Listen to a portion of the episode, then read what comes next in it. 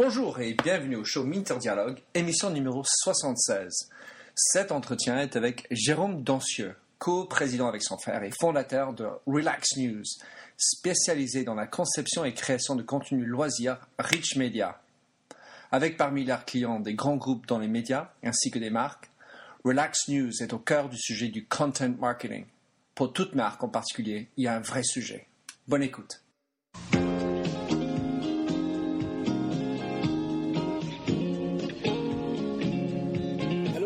Et bienvenue sur l'émission radio téléchargeable Minter Dialogue où on parle des marques, de l'Internet et les nouvelles technologies.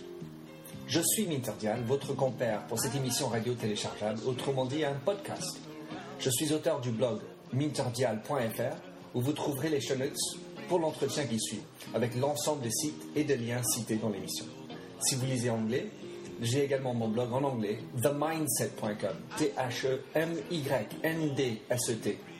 Plongeons alors dans cette nouvelle émission de Minter Dialogue. Bonjour et bienvenue au show radio Minter Dialogue. Aujourd'hui, je suis avec quelqu'un que j'ai rencontré il y a peut-être plus d'un an, qui s'appelle Jérôme Dancieux, qui est le PDG et fondateur de Relax News. Donc, euh, Jérôme, explique-nous un peu plus euh, qui tu es, ce que tu fais. Donc, euh, je suis le, le coprésident de, de Relax News. On est deux frères à diriger Relax News, qui est une agence de presse spécialisée dans les loisirs. On est la première source d'information en matière de loisirs. Notre métier, on est une source de, conseils, on est une source de contenu et on est une source d'animation de contenu pour des médias fortement à l'origine et de plus en plus pour des marques. Alors, quand tu dis numéro un, ça veut dire, tu peux donner le contexte numéro un? En fait, on est euh, euh, les premiers à s'être positionnés sur cette thématique au niveau mondial. On est d'ailleurs la seule agence de notre domaine à être cotée en bourse sur, euh, Nice Alternext, sachant que dans ces acteurs-là, vous avez des grandes agences de presse mondiales comme AP, Reuters, Xinhua et une agence suédoise qui s'appelle le TT Spectra. Loisirs, pourquoi le domaine des loisirs? Euh, pour euh, deux raisons très simples. C'est que d'abord, il y, a, un mouvement de société au niveau mondial que de façon un peu barbare, j'appelle la loisiration. C'est le fait que les gens consacrent de plus en plus de temps, d'argent à leurs loisirs et que ce phénomène sociétal a une traduction business très importante. Les médias mettent de plus en plus d'informations loisirs pour une raison à la fois de fidélisation de leur audience et de monétisation. Et surtout aussi, les marques ont besoin de loisirer de plus en plus leurs conversations avec leurs clients. La vieille publicité est morte. Et moi, je crois beaucoup au contentizing, cette idée euh, d'utiliser le contenu comme levier central, noyau dur de la conversation. Et pour ça, si les marques continuent à parler seulement de leur nombril, elles vont emmerder tout le monde.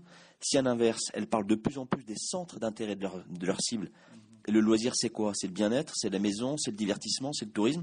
Ça intéresse. Et à ce moment-là, chaque marque peut engager une conversation autour des centres d'intérêt de leur cible. Alors, si on, est en train de parler de, de ces loisirs, quelque part, j'ai envie de dire, c'est un, un peu donner sens à sa marque. Comment tu réagis? Oui, c'est exactement ça. C'est-à-dire qu'une marque qui parle que de son nombril emmerde tout le monde. Une marque qui, en revanche, va nourrir une relation avec son consommateur en lui donnant du sens à cette, à cette relation et à ce moment-là en parlant des centres d'intérêt de la cible en question, ça change tout.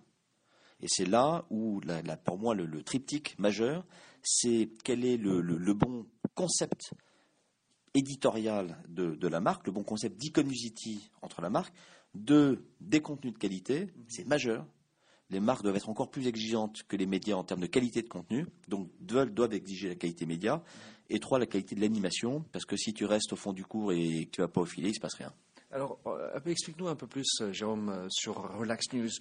Vous êtes structuré comment? Vous êtes, euh, présent où et combien de personnes et un peu sur le- l'entreprise? Alors, euh, on est une, centaine de personnes. On est physiquement basé à Paris. On a, outre les cent- la, centaine de personnes, on a euh, plus de 300 personnes qui travaillent avec nous, notamment des journalistes, des community managers, qui sont installés à la fois en région en France, un peu partout dans le monde aussi. Donc, physiquement basé à Paris, mais avec une capacité de rayonnement euh, international, d'autant plus qu'on a un partenariat mondial avec l'AFP, qui est l'une des trois agences de presse mondiales, et donc ce partenariat fait que on a une force de frappe qui est amplifiée euh, par, ce, euh, par ce partenariat. On est organisé autour de quatre, quatre valeurs ajoutées. On est donc source de conseils en amont. Tellement une marque ou un média qui veut accélérer en matière de contenu, il a besoin de mettre le pied sur le ballon et de se dire comment je vais réfléchir. Ensuite, on est euh, une source de contenu. C'est comme chez ton tailleur. Il y a à la fois des contenus sur mesure ou des contenus prêts à porter. Il y a du on-demand chez nous, il y a un fil d'information, un peu sur le modèle Reuters ou, AFP ou, Bloomberg. Et puis on est source d'animation. Exemple, euh, Microsoft vient de nous choisir pour euh, installer chez eux, euh, Microsoft France, des équipes en régie éditoriale chez Microsoft. Et d'autre part, on fait de plus en plus aussi de community management pour un certain nombre de, clients. Et puis, la colonne vertébrale de tout ça, c'est la techno qui fait qu'on est capable aujourd'hui de gérer des opérations clés en main pour, euh, pour nos clients. Alors, super. quand on parle des médias, parce qu'évidemment, tu, fournis du contenu avec les marques, c'est en, gros le, truc, mais les médias, de l'autre côté, c'est quand même un peu le concurrent pour toi ou tu les, tu les, comment est-ce que tu les considères? Non, les médias sont euh, aujourd'hui encore nos premiers clients. Ça peut paraître paradoxal de voir que des médias dont le contenu est le métier s'appuie sur des gens comme nous euh, pour avoir du contenu. Mais en même temps, c'est vieux comme l'histoire des médias. Les agences de presse, l'agence Avas, qui est l'ancêtre de l'AFP, a été la première agence de presse au monde. Parce que le boulot d'une agence de presse, c'est quoi? C'est de faire gagner du temps, de l'argent et de l'impact à son client en étant spécialisé dans le domaine. Mmh. Donc pourquoi est-ce que les médias nous confient un certain nombre de choses? Par exemple, c'est nous qui gérons la régionalisation de L, qui est un enjeu stratégique majeur pour elle, qui a des performances tout à fait bonnes dans ce domaine-là, avec plus de ventes au numéro, euh, très bon score en abonnement, en pub, c'est parce que nos spécialités fait que même les médias euh, sont dans une logique d'externalisation, mais la télévision le fait depuis très longtemps avec des gens comme Endemol ou autres. Donc même les médias externalisent chez nous sur la base, je crois, de notre créativité, de notre légitimité et de la flexibilité qu'on apporte. Donc la base de notre légitimité, on l'a gagnée avec les médias et maintenant, on voit que les marques considèrent que le contenu est le, nouvel or noir, ont besoin de plus en plus de contenu. Lisez d'ailleurs le, rapport annuel de l'Assemblée générale de Danone, mhm. où ils expliquent l'évolution du changement de paradigme, moins de publicité classique, plus de nouveaux médias et plus de contenu. Et à ce moment-là, notre ADN média et en même temps notre vision de la convergence entre l'e-communication et le-commerce, mhm. Le contenu et la communauté, j'appelle ça, pardon, c'est un autre barbarisme, l'e-community, mhm qui est une tendance absolument majeure. Euh, les, marques veulent de plus en plus s'appuyer sur notre vision. Alors, on va parler des marques. Est-ce que donc, vous avez comme slogan de, générer, monétiser, fidéliser les audiences médias pour les marques Donne-nous un exemple ou deux exemples euh, qui sont frappants où, les marques ont utilisé vos services. Deux exemples. D'abord, le plus paradoxal, un hôtel. Les hôteliers sont des toutes petites entreprises qui ont à la fois été euh, bouleversées par la montée en puissance de l'Internet. Positivement, c'est le rapporté des clients, et un peu négativement, parce qu'ils sont devenus tous de plus en plus dépendants des fameux intermédiaires, des bookers. Et des ratings. Et des ratings, absolument. Donc, l'enjeu là, le contenu est devenu vital pour eux. Quand on parle d'e-community, on a plusieurs exemples d'hôtels qui étaient dépendants à 60, 70, 80% des bookers et qui, qui étaient pris dans les filets. Grâce à l'Ecomusity, ils ont produit du contenu. Ce contenu a été animé, a été diffusé partout, et on a inversé, inversé la pente pour ces hôtels qui ont regagné leur indépendance. Est-ce que je, peux juste traduire c'est que donc quand on recherche, leur site euh, passe en premier? Exactement. C'est-à-dire que si on prend l'exemple de l'hôtel du Jeu de Paume, qui est un hôtel à Paris sur l'île Saint-Louis, qui a choisi sur le plan stratégique de se positionner sur le territoire de l'art contemporain. on a produit pour eux des contenus sur l'art contemporain qui ont été euh, colonisés le, web. L'idée, c'était qu'ensuite, grâce à ces contenus, les gens reviennent vers le blog associé à l'hôtel. L'hôtel a créé des packages chambres art contemporain à Paris et les résultats sont absolument spectaculaires en termes de reconquête des ventes directes euh, par, l'hôtel, et même en termes de marge, c'est la première fois depuis que je, suis dans ce métier, et malheureusement j'ai quelques cheveux blancs, que je peux dire que pour un euro investi dans l'e-community, le client a gagné 3 euros de marge. Donc ça, c'est finalement ce que un patron d'un petit hôtel a pris un risque qu'aujourd'hui n'importe quel patron de multinationale devrait prendre, mhm. et c'est beaucoup moins risqué pour le patron de multinationale que pour le patron de la PME. Simplement, pour le patron de la PME, là, c'était vital. Mhm. Leurs hôtels seraient en danger s'ils ne prenaient pas le risque de regagner leur indépendance. quelque part, tous les PDG devraient être, euh, avoir cette espèce de, notion de vitalité là. Absolument, c'est pour ça que je suis euh, très optimiste sur euh, les prochains mois, les prochaines années. C'est que je pense qu'avec le durcissement en ce moment, vous prenez l'exemple de, de l'hôtellerie. Les plus grands groupes hôteliers veulent à la fois tous doubler la part des ventes sur Internet dans les trois prochaines années et à l'intérieur de ça, doubler la part des ventes directes. On parle de centaines de millions d'euros de résultats en plus ou en moins selon qu'ils vont y arriver. Que doivent-ils faire? Que doivent-ils faire? Avoir l'ambition de devenir la première e-community de leur domaine. Pour ça, investir dans le contenu, et ce n'est pas des investissements supplémentaires. Ils doivent avoir le courage de faire des arbitrages budgétaires entre l'argent qui est classique, et même vous prenez l'exemple du e-commerce. Euh, euh, vous prenez des grands e-commerçants ou, ou VPCistes qui mettent des centaines de millions d'euros parfois à la fois dans des catalogues, euh, dans des achats de mots-clés, bah, que ces gens-là prennent 1 ou 2% de ces sommes, les investissent dans l'e-community et en six mois, ils commenceront à voir les résultats. Simplement, ça demande euh, effectivement de la vision et du courage. L'idée, c'est de commencer par faire des choix, arrêter un peu sur les autres parce qu'on y va un peu doucement, parce qu'on a peur. Mais en fait, si on voulait être un peu plus rapide, autant faire un peu plus vite. Alors, tu voulais nous donner notre exemple? Oui, le deuxième exemple, c'est un exemple parti d'un média, les Inrock, bien connu euh, en France.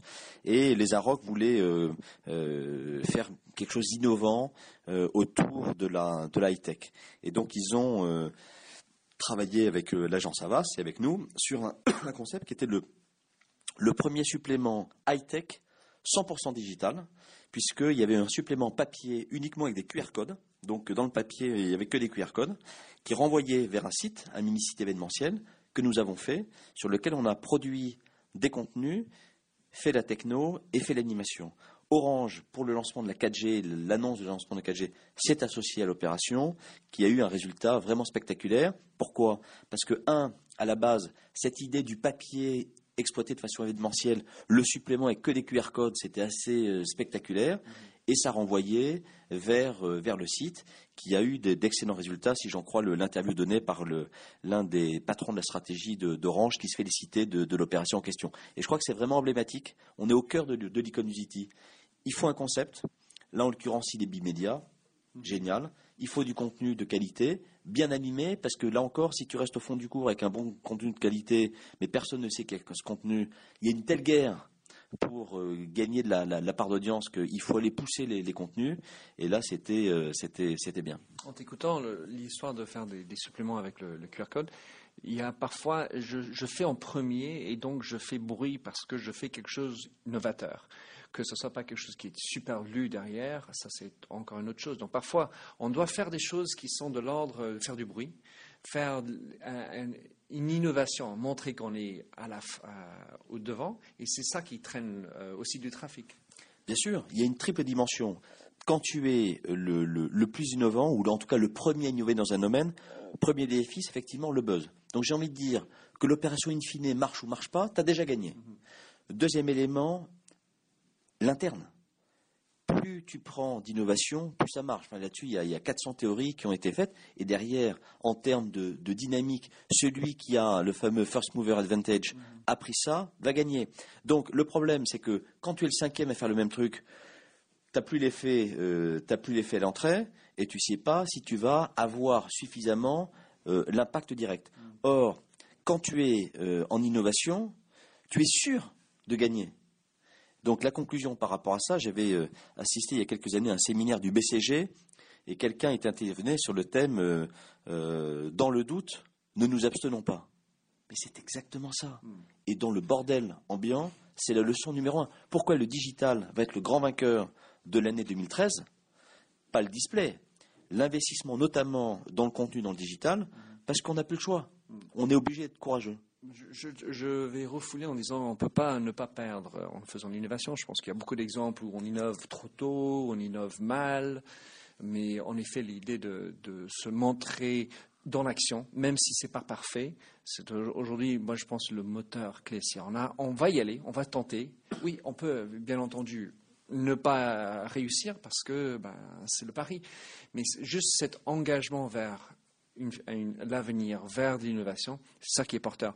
Alors, je voudrais juste revenir sur un point qui est donc, vous allez chercher à générer l'audience. Aujourd'hui, on sait la, quantité de vidéos qui sont mises en ligne, enfin, évidemment, le, contenu de façon générale. Quelles sont les astuces que vous employez pour arriver à générer du trafic et générer de l'audience? Alors, je vais vous livrer euh, un secret, mais ne le répétez pas. Première astuce, il faut avoir un bon concept. Jacques Seguela disait L'argent n'a pas d'idée, seules les idées font de l'argent. C'est ça. S'il n'y a pas un bon concept, surtout, ne faites rien. Deuxième élément, il faut des contenus de qualité. Pourquoi le New York Times a de l'audience? Parce que les contenus sont de qualité. Vous soyez un média ou une marque, vous devez avoir des contenus de qualité.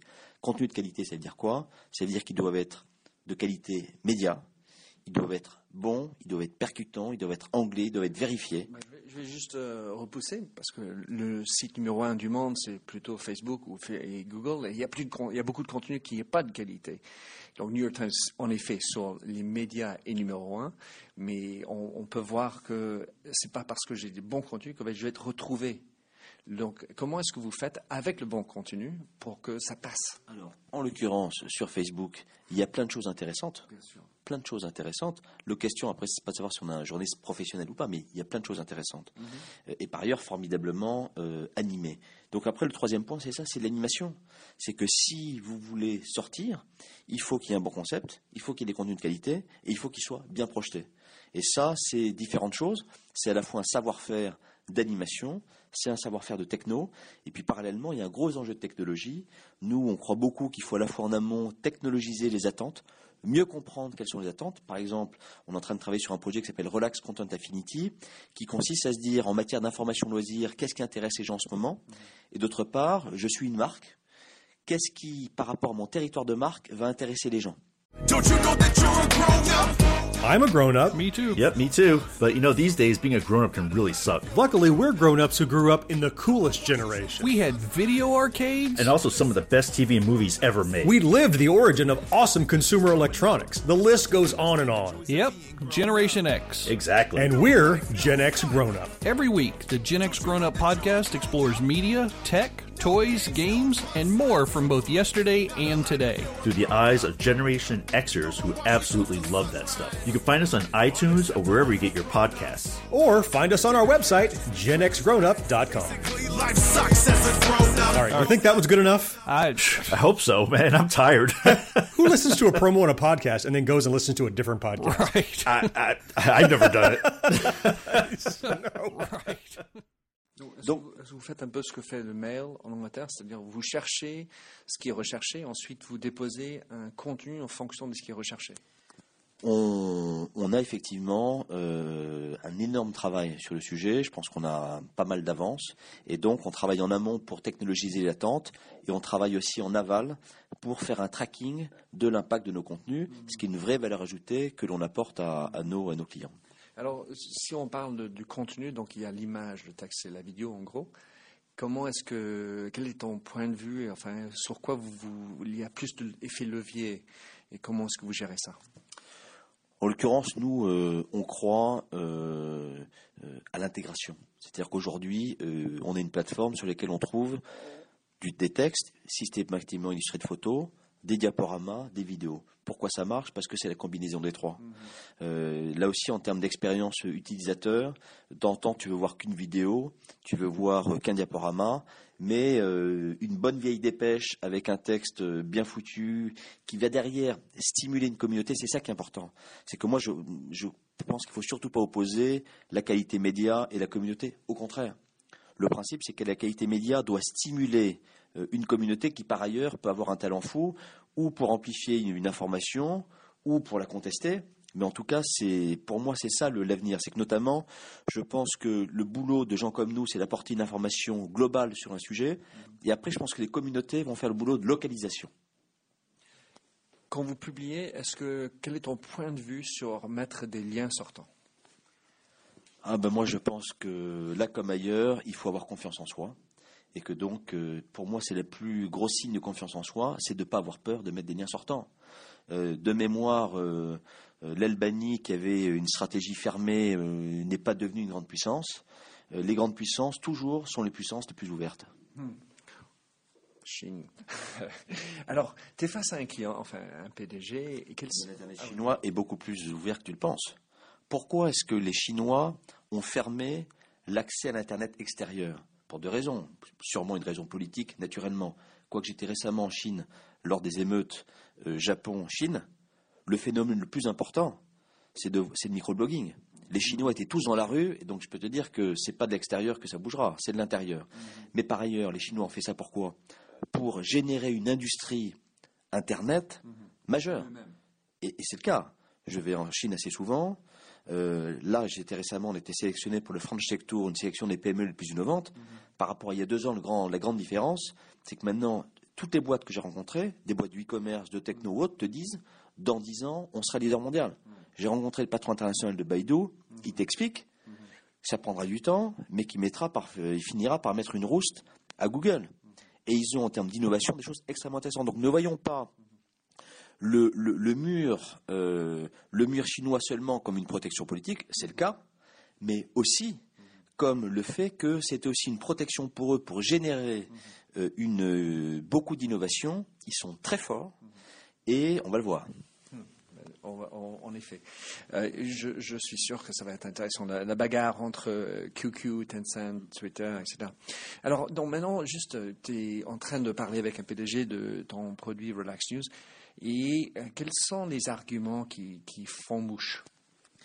Alors, si je parle à un PDG, je vais lui dire quelque chose qu'il comprend très bien. C'est qu'il a un problème de création de valeur, il a un problème de marge et il a un problème de transformation de sa boîte. L'e-community, c'est un levier sur ces trois choses-là. Effectivement, il faut transformer euh, les boîtes. Tu prends l'exemple de la FNAC. Moi, si j'étais patron de la FNAC, j'entrerais, j'axerais mon discours d'introduction en bourse sur ça, sur le fait que la FNAC a tout pour être la première e-community, en tout cas en France, dans son domaine. Crédibilité fantastique, historiquement en termes de contenu, culturel, ils ont les produits, ils ont un réseau physique formidable et ils ont un potentiel en e-community génial. Donc si on prend l'exemple de la FNAC, si Alexandre Bompard m'écoute, c'est un message pour lui.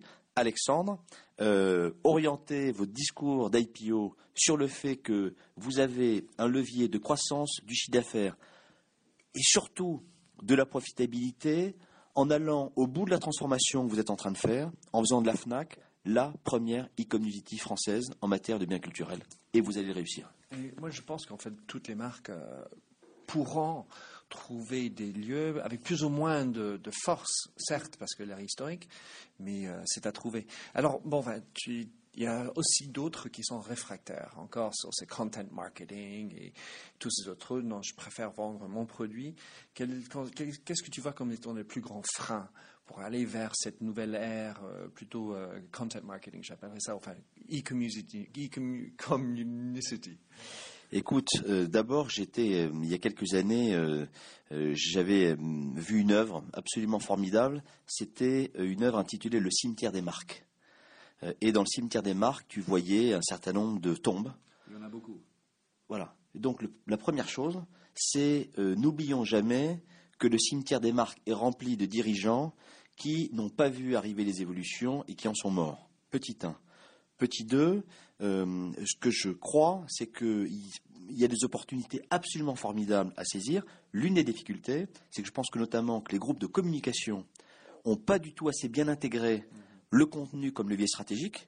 Euh, ils en font un élément marginal. Et donc, nous, au départ, on travaillait pas mal avec des, agences. On continue à le faire. Mais aujourd'hui, on travaille de plus en plus avec des marques en direct parce que on convainc les dirigeants que l'e-community est un enjeu stratégique, un enjeu de, comment dirais-je, de transformation de la boîte. Et l'un des problèmes des grandes entreprises, c'est que souvent, elles ne sont pas accompagnées par des conseils qui ont vu ça.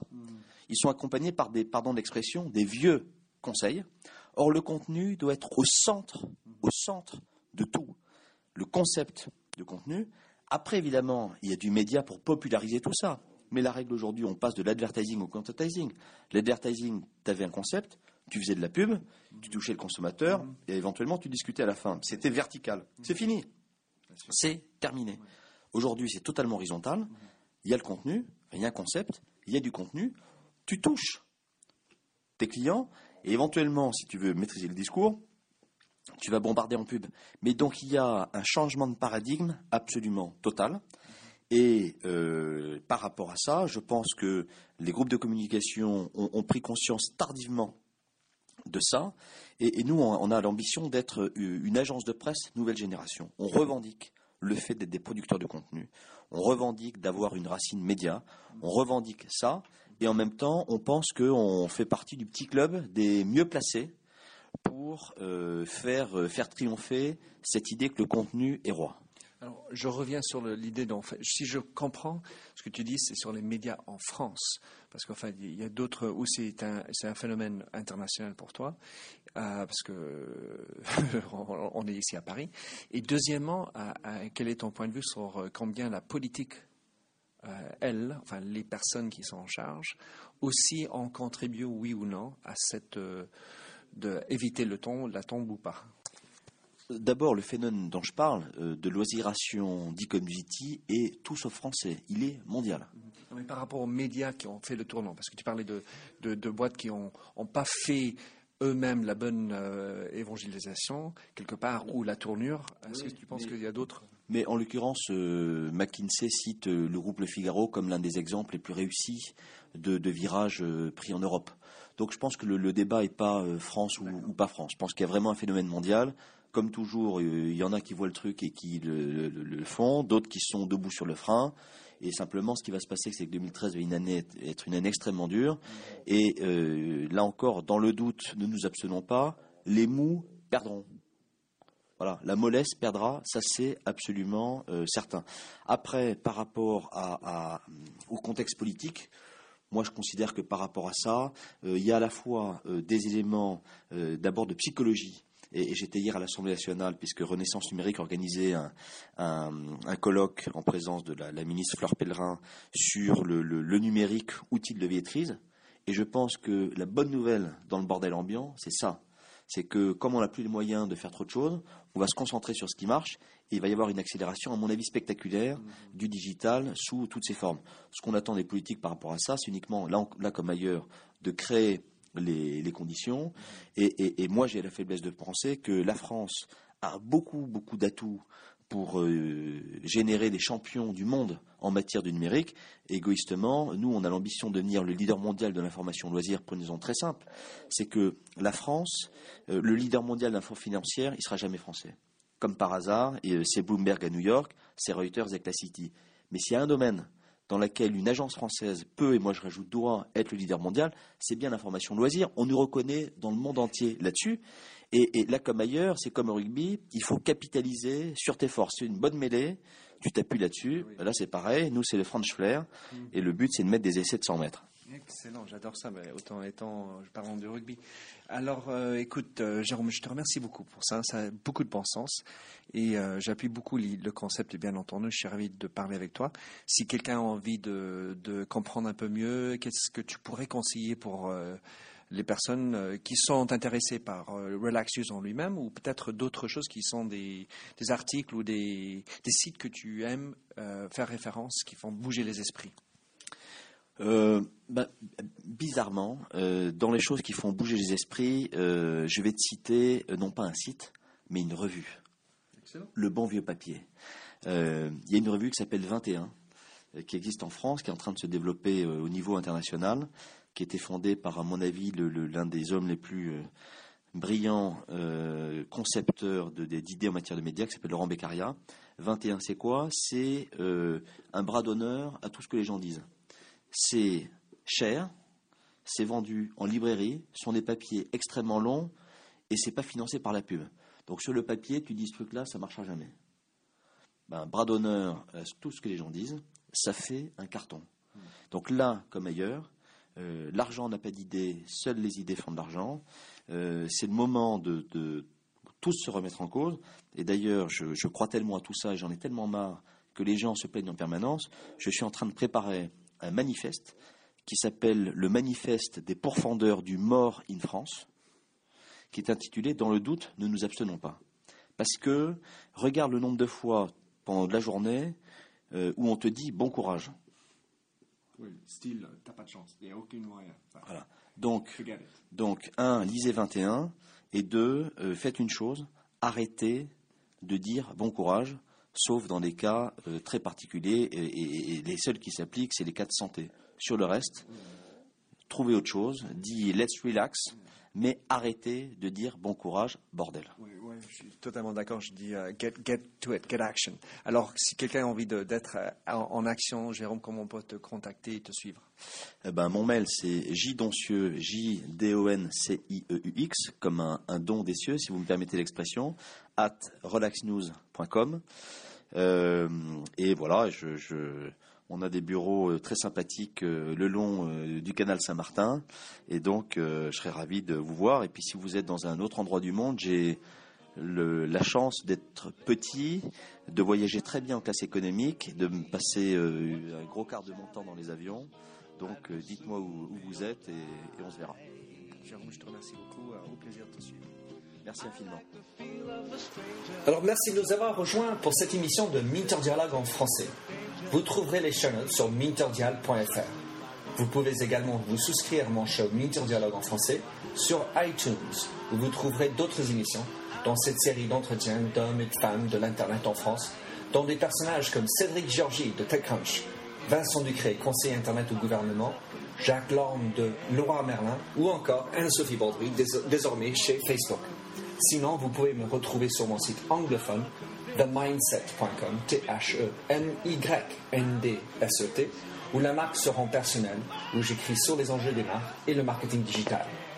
Vous pouvez également souscrire à mon newsletter anglophone sur The Mindset ou bien me suivre sur Twitter, MDIAL. Faites du podcasting, c'est une nouvelle forme de consommation de médias. C'est pratique, c'est mobile. S'il vous plaît, partagez ou tweetez si cette émission vous a plu. Bonne continuation, où que vous soyez.